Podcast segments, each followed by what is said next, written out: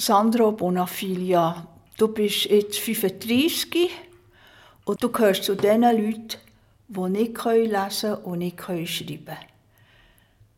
Kannst du mir sagen, wie das für dich ist? Ja, manchmal ist es ein bisschen mühsam, weil man nicht richtig verstanden wird, wenn man Sachen fragt, wie sie die gerade direkt gang doch lesen und so. Anstatt irgendwie erklären, er direkt gerade, ähm, ja, ich kann nicht lesen und schreiben, es ist recht schwierig. Äh, könntet ihr mir helfen oder so, aber du bist mehrheitlich einfach abgelehnt. Einfach so richtig, gang selber schauen, wir haben nicht unbedingt Interesse für so Sachen. Wo du bist jünger mit den Kollegen, hast du dir da getraut, denen zu sagen, dass du nicht kannst lesen kannst?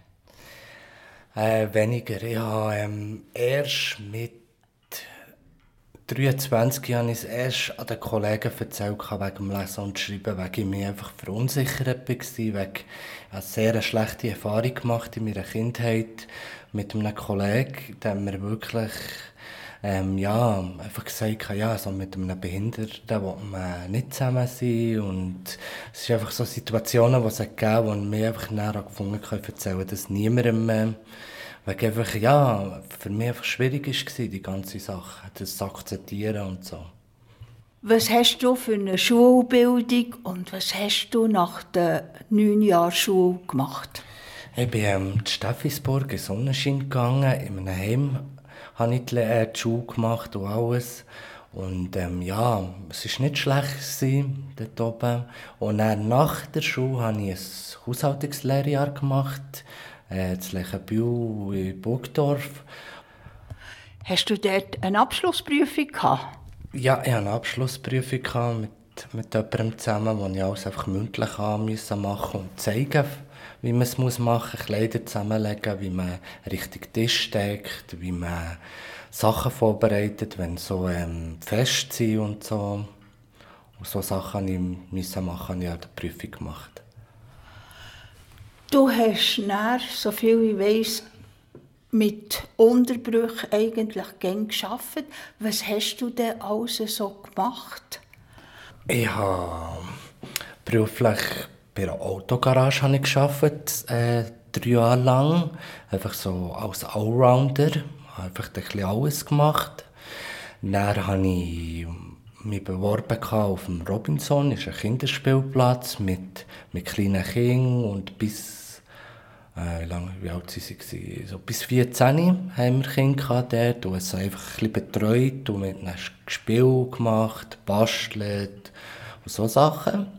Dann habe ich äh, in Montessori-Spielgruppe beworben und Kindergarten und da habe ich auch mit den Kindern gearbeitet und es hat auch wirklich auch Spass gemacht. Und dann nachdem bin ich neu in eine Spielgruppe gegangen und dort bin ich auch gewesen, und es ist super gelaufen. Und jetzt arbeite ich immer noch mit Kindern zusammen in der Spielgruppe. Das ist einfach das, wo, wo ich einfach selber gemerkt habe, was an mir liegt, wo ich einfach gerne mit Kindern arbeite. Du bist ein in einer besonderen Spielgruppe im Moment, nämlich auf einer Bauernhof-Spielgruppe, die dir auch mit dir zu tun hat. Und äh, ich nehme an, wenn man so mit Kindern arbeitet, gibt es ja auch viele Vorschriften, wo man muss darauf aufpassen muss. Dann musst du dir das alles merken. Du kannst dann nicht auf dem Zettel nachschauen. Ja, viele Sachen, ich versuche viele Sachen zu, ähm, zu behalten. Und wenn irgendwie etwas ist, sagen sie mir so. Ja, wir haben schon recht viele Vorschriften, wo man muss darauf schauen muss. Ähm, jetzt gerade wegen der Corona-Zeit, wegen dem Abstand. Und äh, bei uns ist halt die Eltern dürfen die Kinder nur noch vor dem Tor abgeben. Und einfach auch das Abstand miteinander, es fällt mir aber ein bisschen schwer, weil das einfach, ja, normal, du hast Angst mit den Kindern und probiere einfach so die Regeln, die rum sind, tue ich mir einfach versuche im Kopf zu merken. Was passiert denn, wenn ein Kind umgeht und rennt, darf man es dann nicht aufhaben? Mal, ähm, wir haben schon auf und wir probieren auch mit dem irgendwie herzuhocken und zu trösten und probieren die Sachen zu erklären und schauen darauf, äh, verbinden, wenn irgendetwas ist oder so. Wir probieren wirklich total auf die Kinder einzugehen. Ich gehe immer auf die gleiche Höhe wie die Kinder sind. für einfach den, auch den Kontakt und das Vertrauen und die Sachen für sie einfach ein bisschen einfacher wird für im weiteren Leben. Deine Lernschwäche ist eine angeborene. Du hast aus diesem Grund ja auch nicht eine normale Berufsausbildung machen Du beziehst IV und EL. Kann man mit dem leben? Ja, man kann schon mit dem leben. Bis jetzt ist es gut, es geht super.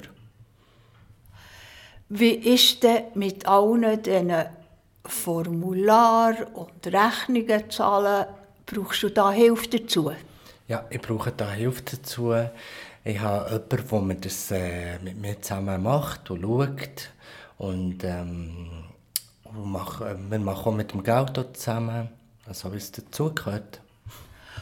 Und deine Wohnsituation, wie wohnst du? Ich wohne mit einem Kollegen zusammen. Ihre Wege und das klappt super und es ist wirklich, wir sind jetzt auch gerade gezügelt und ähm, haben einen neuen Ort her und äh, wir zusammen kochen, wir machen die Haushaltung zusammen und es macht wirklich auch Spass und es ist auch finanziell einfach auch günstiger, wenn man in Wege wohnt für für auch die, die, die IV haben und so. Und das klappt gut. Viele Leute haben ja immer das Gefühl, ähm, auch wenn man erwachsen ist, kann man das ja noch lernen, lesen und schreiben. Hast du manchmal schon das Gefühl, die Leute meinen, du solltest es jetzt noch lernen können? Ja, ich höre das noch viel. Ich höre das ab und zu auch vom vom einen Kollegen, der mir letztes Mal wieder gesagt hat, geh doch in die Schule, versuche Neues zu lesen, versuche das. Und dann muss ich einfach sagen, ich habe das schon x-mal probiert mit Lesen, Schreiben. Und ähm, es ist einfach, es ist wie, wie ein Stopp, es geht halt einfach nicht mehr weiter und ich habe mir so fest Mühe gegeben, als drum und dran. Es, keine, keine Chance. Es wäre schön, wenn irgendwie wie ein Knopf aufgehen wenn ich könnte lesen und schreiben weg. Es würde viele Sachen ein einfacher machen. Aber ich habe gleich jetzt den Eindruck, du lebst ein völlig normales Leben mit einer eigenen Wohnung und Katze. Ich wünsche dir weiterhin alles Gute. Merci vielmals.